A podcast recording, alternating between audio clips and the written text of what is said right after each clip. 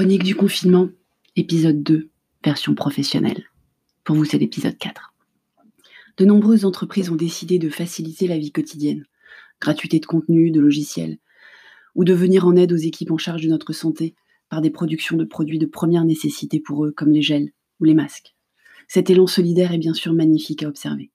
Quelle que soit la date de fin de la crise actuelle, on se souviendra probablement de ces marques n'ont pas réfléchi bien longtemps avant de proposer une gratuité totale ou partielle de leurs offres, une mise à disposition de leurs outils de production pour la fabrication des produits les plus utiles à la gestion de la crise, ou des contenus dédiés pour accompagner leurs clients, particuliers ou entreprises, à s'adapter à cette nouvelle normalité. D'autres, ou parfois les mêmes, ont revu leurs procédures de livraison, par exemple, ont communiqué sur la protection de leurs salariés, parfois au détriment de leurs ventes, comme quand certains ferment même leur site de e-commerce, et puis ceux qui avaient du stock de denrées périssables les ont distribués dans la grande majorité à des associations ou des personnes dans le besoin pour éviter le gaspillage. Dans le même temps, au milieu des newsletters qui nous informent, de celles qui nous préviennent que le service sera perturbé, réduit à minima, assuré à distance, je continue de recevoir des communications étranges, sans doute prévues de longue date, générées par des triggers de marketing automation. Certains SMS ou emails tombent comme un cheveu sur la soupe. J'ai par exemple reçu hier un SMS d'une entreprise cosmétique qui me prévenait que j'allais perdre mon avantage fidélité si je ne me rendais pas en boutique dans les trois jours.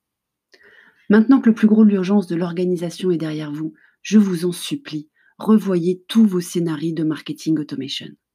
Suspendez les envois d'incitation à la conversion du site e-commerce si vous ne livrez plus, ce dont je vous félicite par ailleurs. Vous participez à la solidarité. Sans parler des emails ou SMS de Web2Store qui sont complètement incongrus en ce moment. Adaptez les contenus de vos emails de fidélisation pour prendre en compte la crise. Ne pas apparaître à côté de la plaque des préoccupations de vos clients ou prospects. Adaptez également la fréquence. En ces temps de confinement, on est encore plus vite agacé et enclin à cliquer sur se désabonner, surtout si le contenu n'est pas pertinent. Nous vivons dans une incertitude inconfortable quant à la durée des mesures actuelles, certes. Mais soyons réalistes, ça ne va pas s'arrêter demain. Et l'investissement dans les efforts à fournir pour modifier tous les automatismes dans un sens, puis espérons-le très vite dans l'autre, une fois les choses revenues à la nouvelle normale, cet investissement, il est faible en rapport à votre crédibilité. Ce que nous faisons pendant cette période, en tant qu'être humain et en tant que société mercantile, va rester, dans un sens comme dans l'autre. Merci de m'avoir écouté. Si ça vous a plu, mettez-moi des commentaires, des étoiles, surtout des commentaires. Vous savez que les podcasts adorent les commentaires et je ne manquerai pas de vous lire. Merci et à bientôt.